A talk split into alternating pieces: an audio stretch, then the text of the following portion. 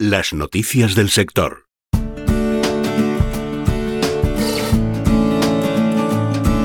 Las mujeres reciben menos de la tercera parte de las ayudas directas y de desarrollo rural de la política agrícola común, según el Ministerio de Agricultura, que destaca que el reparto de las ayudas de la PAC en España se caracteriza por una importante brecha de género, con un 72,74% de las ayudas destinadas a los hombres. No obstante, el informe del PEGA, correspondiente al año 2020, muestra una ligera tendencia a la reducción en los últimos años. Conseguir una mayor igualdad forma parte de los objetivos estratégicos del Plan Estratégico Nacional para la aplicación de la PAC en el próximo periodo 2023-2027 y que la perspectiva de género será una cuestión fundamental en el nuevo Plan Estratégico, cuya aprobación por parte de la Comisión Europea está previsto que se produzca en las próximas semanas.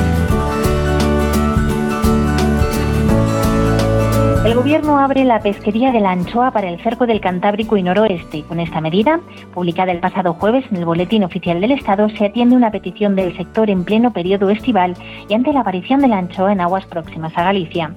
Con el fin de asegurar el inicio de la nueva campaña de pesca, la Comisión Europea ha establecido un total admisible de capturas provisional del que corresponden a España 4.812 toneladas. Y para evitar un agotamiento prematuro en la cantidad disponible, se ha establecido un tope de 400 kilos de anchoa por buque y día para el uso de esta cuota conjunta para toda la flota de cerco del Cantábrico y Noroeste. La Confederación Hidrográfica del Segura está trabajando en la preparación del incremento de la oferta de agua ante la posibilidad de que no llueva en otoño, lo que se va a traducir, entre otras medidas, en restricciones para el regadío en torno al 25%, según ha explicado el presidente del organismo de Cuenca, Mario Urrea. Actualmente, indicado la cuenca del Segura se encuentra en estado de prealerta, lo que implica llevar a cabo actuaciones de preparación para posibles escenarios menos favorables. De no llegar las lluvias en otoño, se entraría posiblemente en situación de alerta, donde habría que restringir el suministro de agua para regadío. La Asociación Valenciana de Agricultores estima, basándose en consultas a los productores de todas las comarcas citrícolas, que la producción de mandarinas y naranjas esta campaña 22-23 va a tener un descenso aproximado del 10% en la comunidad valenciana respecto a la temporada anterior, que ya de por sí fue inferior a la media de la última década.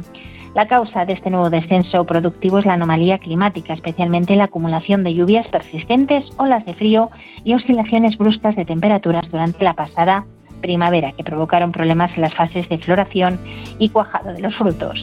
Las estimaciones de Abasaja apuntan a una disminución similar tanto en naranjas como en mandarinas, así como en prácticamente todas las variedades con implantación en la citricultura autonómica.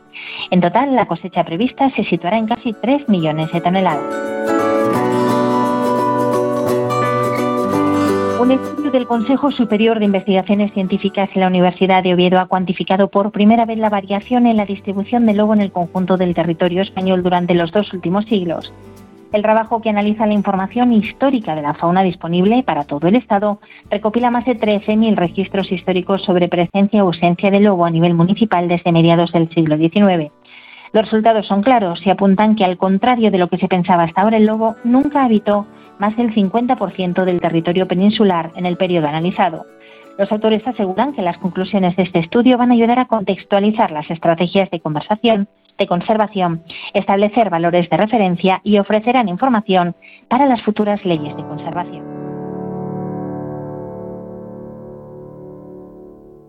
Las noticias del sector.